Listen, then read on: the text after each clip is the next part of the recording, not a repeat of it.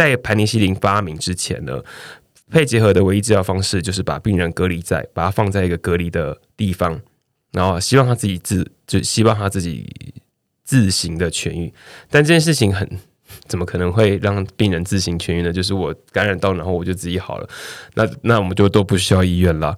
所以这件事情就很少人会发现这件事。那结核菌是一种杀人非常，就是它破坏宿主非常慢的病原体。这种病原体经过高度的演化，譬如像是人类免疫缺乏症候群的病毒，叫做 HIV。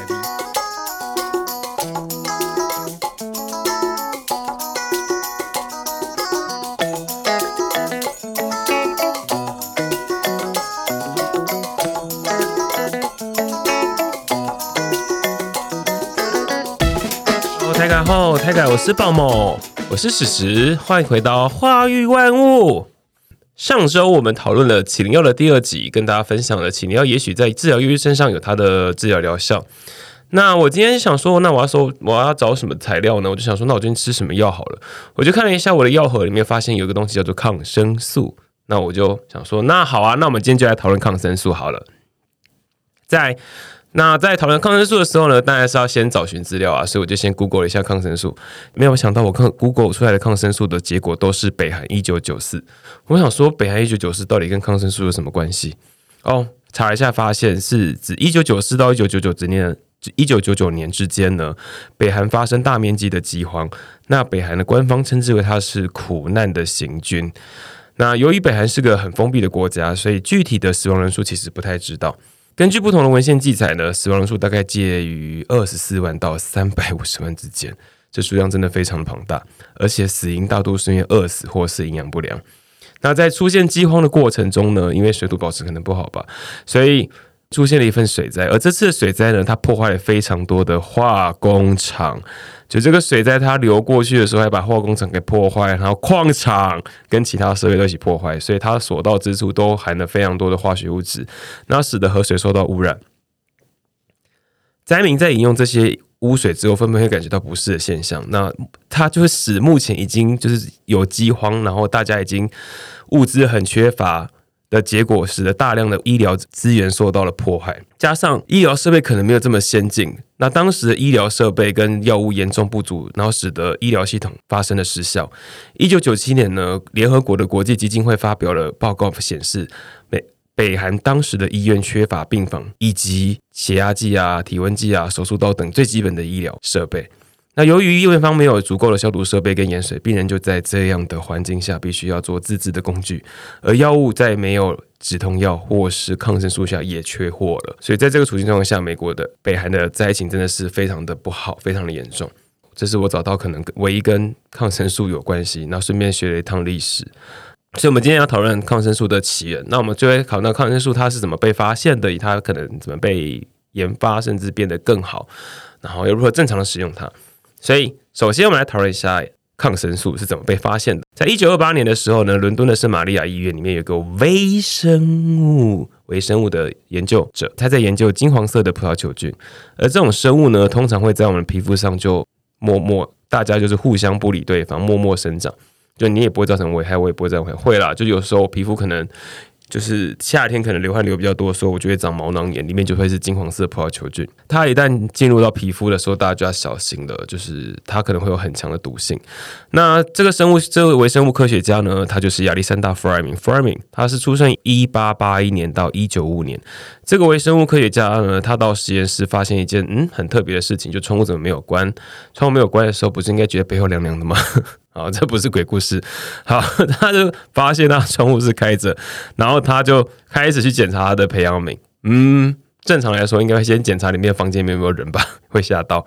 好，他就检查培养皿，发现里面有霉菌。哦，我知道了，所以他本来是。它本来是窗户应该关起来，它是在无菌操作里面，结果发现里面竟然有霉菌生长，它就表示那个环境是有非常开放式的，所以会飘进来可能很多不同的菌种吧。那弗莱明想到说，嗯，他观察一件事情哦，就是发现这个长真菌的地方、长霉菌的地方，它所到之处，就是霉菌还有菌丝啊，它所到之处旁边的金黄色保球菌的菌落就会消失，旁边就没有这个菌落。该不会这个霉菌里面有一些可以抵抗？金黄色葡萄球菌的物质吧。那他一开始就开始认真思考，说这个神秘的物质会不会是有可能可以发展出新的药物呢？所以弗莱明就把这种还没有命名的东西呢，就把它命名为盘尼西林 （penicillin）。那它就是长在培养皿中的真菌。那他接下来就做过一连串的测试。那当然，在英国。病理实验期刊里面也觉得他做出来找出这个东西出来，其实真的是对我们的医疗设备或病理学上是有非常强大的帮助。但当时他就发现了一件事情，就弗莱明本人发现一件事情，说：“嗯，我既然可以做出这个东西，那如果他来治疗的话，哦，治疗一定需要药量，就是那个剂量一定要足够。他所培养出来就是一点点的真菌，他没有办法有效大量的培养出来，而且而且他当时所使用的，因为他不。”跟这个真菌真的没有很熟，所以他不知道到底使用多少剂量。也许注射或是直接吃下去会有效，他当时不知道这个这个真菌它的毒性到哪里，去他就只有用擦的。那用擦的，可能它的疗效就大大的减少了。对，但是当时真的大家对于这些东西不是很熟的时候，真的也不太敢用其他的方法吧。那由于他真的培养不够慢，而且他发明的药效真的很慢，所以他就没有办法说服任何人想去任何化学家去帮他合成出这些东西出来。但他也没有就此放弃哦，他还是很努力继续完成他的研究。直到两个科学家，一个叫 f l o r y 一个叫做 Chan。那这两个科学家呢，他们出生在都不是在英国的科学家，但他们一个人他就。到就是到英国去念医学系，那另外医学系之后呢，后来就去攻读病理学。另外一个就是家里是化工厂的，那化工厂呢希望自己家的小孩可以继承家业啊，所以他就去念了化学系。那这两个人很有趣，就是在一九三九年的时候，他们两个人就在某间实验室上相遇，就他们相遇之后。他们对于某个东西都很有兴趣，那个东西就是盘尼西林，就是抗那个抗生素。他们两个，一个是化学造诣非常好的人，然后一个是医学正在攻读病理学的两个人，就这样就一拍即合，然后两个就开始决定研究出更强效的抗生素。在他们两个合作无间的状况下，真的找出了效力更强的盘尼西林。结果显示，比弗莱明的配方更快速、更完整的可以治疗各式各样不同的细菌。那可是他们很快速的就发现一件事情啊，虽然找到更强力、更有效的东西，但是他们仍然无法量产。他们一开始的时候都只是把药物放在培养皿上，在洋菜上、阿尔嘎上，就放放出了更多的、更大面积的，希望霉菌可以长得更好的状态下，依然没有办法量产。所以他们还是跟弗莱明遇到同一个问题，就是他们办法没有办法在短时间内制造出大量的，就是他们没有办法做出更好的盘尼西林。可是民间的医疗团体已经发现一件事情，就是这个盘尼西林可以在多方面上治疗任何的疾病。当然，大家都会想要抢着要啊，那想要抢着要，可是就是没有怎么办呢？所以这个时候美这时候美国的农业部他就已经在。伊利诺州的 Peoria 的实验室里面用发酵法来培养这些真菌，而且他们先在 Peoria 的果菜市场里面找到一个发霉的哈密瓜，那里面上面有比原来产生盘尼西林更强的真菌。诶，就既然都是真菌，还有分你产生的这，你产生的比较多，我产生的比较少，这个就是生物多样性嘛。就找到了不同种的真菌，而且这个真菌可以产生更大量的盘尼西林。接下来呢，他们在实验室里面找到一种方法，叫做深槽培养法，就是在在一个槽里面放非常多的什么东西呢？他们这次不放阿嘎，他们放玉米浆，就是制作玉米粉的时候很便宜的一些副产物，就是有关玉米的剩下的东西。那他们把霉菌放下去之后呢，把真菌放下去之后，然后一直不断的打气，让它有充足的氧气，在这个渗就在这个很厚很高的槽里面，继续的跟这些物质发生反应之后，他们就。恭喜，就是这种深槽培养法呢，让就是不断打空气进去，终于可以大量的生产出强效的盘尼西林。那他们也就促成了世界上第一个广效性的抗生素的工厂的生产。到此为止，你可能会认为说，嗯，那太好了，就是广就是抗生素都做的非常完美了吧？啪啪啪，非常好。那但是呢，但是抗生素虽然好，但有些病就是不怕。盘尼西林就是我们刚才讲的抗生素是指盘尼西林，所以这个盘尼西林虽然好，但不是那么的完美。就是它虽然是广效性，但是也是有些它吃不到的地方，例如像是肺结核。那在十九世纪的时候呢，肺结核被称作是一种浪漫的病，因为病人会显示非常消瘦，然后外表很忧郁，然后被称作也是可怕之美。可是回到现实生活中，其实肺结核一点都不浪漫，因为肺结会让他们感，就结核菌会感染他们的肺部，缓慢的血吞噬他们的呼吸道，而导致病人咳血，终日就会觉得呃身体越来越虚弱，然后没有办法呼吸，所以你的血氧含量就变得非常少，病人会变得很消瘦苍白。那慢慢他们就被损耗了，然后就越越弱。肺结核的传染性极高，患者只要咳嗽、打喷嚏，就我们现在。可能就像我们现在会接触到的武汉肺炎一样，就它可能喷嚏就是经由口沫传染，而且它传染力非常强大，所以它都可能把病原体带给别人。一开始会禁止吐痰的法律，就是对于为了抵抗肺结核的疫情扩散。那如今美国有非常多的城市仍然保有这个法令，就是不可以吐痰，因为当时的肺结核真的是非常的严重。在盘尼西林发明之前呢？肺结核的唯一治疗方式就是把病人隔离在，把他放在一个隔离的地方，然后希望他自己自就希望他自己自行的痊愈。但这件事情很怎么可能会让病人自行痊愈呢？就是我感染到，然后我就自己好了。那那我们就都不需要医院了。所以这件事情就很少人会发现这件事。那结核菌是一种杀人非常，就是它破坏宿主非常慢的病原体。这种病原体经过高度的演化。譬如像是人类免疫缺乏症候群的病毒叫做 HIV，严重急性呼吸系统症候群叫 SARS，他们也都是一样，他们都是演化出来的新的病原。通常呢，他们演化出来新的病原，他们很快就会夺去宿主，就是人体的生命。那就病原体的观点来说，这样的策略是有瑕疵的，因为如果我很快速的让宿主死掉，我也没办法复制，那就好像是我住了这家旅店，我就把这个旅馆炸掉，那我就没地方可以住啦。所以。行动力太强的病原体是没有办法扩散到更多的宿主。那相反的呢，在高度演化的病原体呢，他们会长期的借宿在宿主的身体，就在这个人身上得到好处的时间，就慢慢的运用这个人，然后运用到他所吸收吸收的营养。等到病原体差不多有更多机会去感染别核时，它再开始去散布出去。那结核病是第一个，肺结核是第一个演化最先进的疾病。它的历史大概跟人时间差不多。那时至今日，大概仍有三分之一人口是肺结核的感染者。为了要对付结核菌细菌、肺结核的细菌，那后来使用盘尼西林。但是盘尼西林这个这个这个东西没有办法对付这种异常活跃却又适应力强的。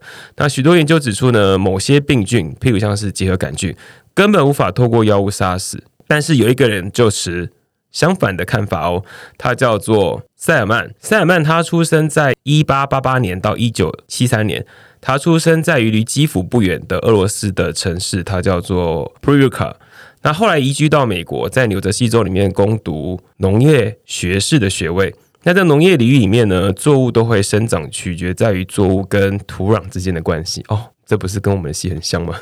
好，所以他就。他就发现一件事情啊，就是作物的生长取决于作物跟泥土之间的动态之间的发展，就是它可能多一点水，少一点水，或是有点有人帮他翻土或没有翻土之间的状态。除了植物跟土壤之外，这就是我们研究所分的三个组：一个是土壤组，一个是植物组，另外一个就是微生物组了。那他说，土壤中的微生物也参与在里面。塞尔曼他对于这些。就各种之间物种之间的互动 interaction 是非常有兴趣，尤其是可以滋养作物的很深色那种黑色的黑土，他就以土壤为学术研究的对象去找寻他的兴趣。那尤其是对土壤中的细菌，那每当有机物质在在落到地面之后，这些细菌都是分解者嘛，他们一定会靠土壤的分解者。微生物去慢慢的分解掉，而这些微生物还可以把有机物转换成植物所需要的养分。在学校农业里面需要任职的塞尔曼，他就是掌握这些土壤的微生物学，进而提高作物的产率。那盘尼西林其实事实上也是一种土壤中会很常见的霉菌。就我小时候伤口就是跌倒有伤口挫伤的时候，我的家人会拿那个上比较老一辈的长辈，他们会在就是门缝，就是门打开那种纱门旁边会有一些小小的灰尘，就拿那个灰尘来涂在伤口上。你会想说那个很脏诶，可是就涂涂不说不知道它为什么它就伤口就慢慢好了。后来长大之后才发现，哦，原来盘尼西林是土壤中里面会常见的出现一种霉菌的化合物，就土壤中的霉菌他们会所产生的化合物。那塞尔曼得知盘尼西林研究成功之后呢，他就马上想到，哎，那我所做的微生物里面该不会有其他也可以来治治疗疾病吧？所以他就在治疗一些可能会让它产生就可能会有治疗效果活性的物质。那他就找到一群链霉菌，链霉菌的微生物。那这些链霉菌的微生物细菌非常多，它会有一般你就是这链霉菌是什么？我相信大家一定有闻过，就是翻过来的土独特独很非常独特的土味，土味就是你在下雨前会闻到那个土味。就是链霉菌，它们可能要出来繁殖了，所以在挖土的时候会闻到土味。它们平常躲在土里面，只有下雨的时候才跑出来。他就试看有没有哪种链霉菌可以来杀菌，而且不是只是要杀任何细菌。他一开始的时候就已经决定要去找寻就是结核病的药物，这也是盘尼西林无法对应的最致命的药物。就是盘尼西林当时可以治疗非常多的细菌，但就是没有办法治疗结核杆菌。所以塞尔曼他一定要想办法去找出可以治疗结核杆菌的。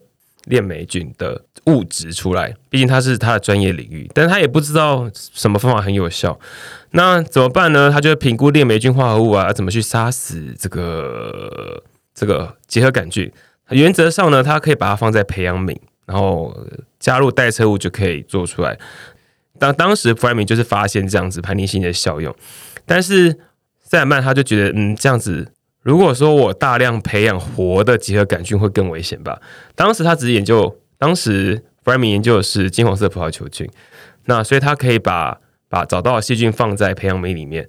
可是现在塞曼他研究是结合杆菌，一个会经由飞沫传染的疾病，应该不是一个他只要至少进入到呼吸道就是一个会致病的细菌，所以他觉得这样大量产生结合杆菌好像不是很好，所以怎么办呢？这样有可能会让其他实验室成员都被感染呢？所以他就选择一个方法。塞曼实验室在一九四一年的时候发现一个第一个候选的抗生素叫做放线菌素，它可以有效对对抗非常多的病原体，包含结核杆菌。但是它对它的兴奋感就只有一下下，因为他们在动物实验上发现是就是毒性太强，就不是只有毒那个细菌，不毒不是只有毒到结核杆菌，连动物都被毒死了，所以就没有办法用。那后来他就找到新的。他就找另外找到一个新的候选的抗生素，就是我们现在在这个现在会买到的抗生素，它叫做链丝菌素。链丝菌素，那这个化合物它有很好的杀菌效果。那回到动物测试之后，发现嗯也没有动物死亡哦，好像毒性没有这么强。对于动物毒性一开始没有这么强，至少一开始是这样。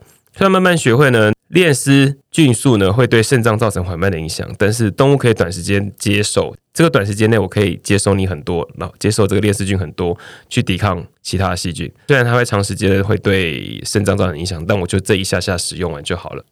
那万一一直都没有治好，那长时间使用下来怎么办呢？那就会造成动物的肾脏衰竭、机能丧命啊。所以抗生素在细菌攻，抗生素是在细菌生长的时候攻击细菌。那如果细菌长期处于一个休眠的状态，因为我们知道细菌它会变成孢子。如果他平常觉得这环境不是很 OK，他想躲起来的时候就变包子，那抗生素就没有用啊。所以，我们身上可能有非常多这细菌的孢子在体内，他们可能在伺机而动，可能等抵抗力弱一点，或者等等等到环境比较适合的时候，它就会跑出来。所以，抗生素是必须要在它是有攻击性、它是活的时候才有用。它如果是孢子的时候是没有用的。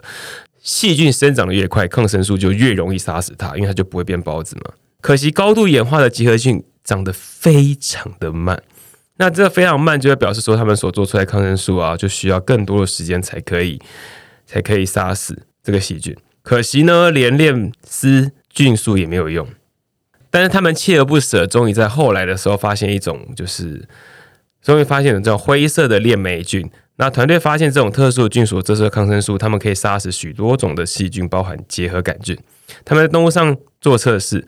很开心，发现它竟然没有毒，所以就把它当做是，就是默克药厂后来就把它推出是链霉菌，它也是全球第一种治疗肺结核的药物。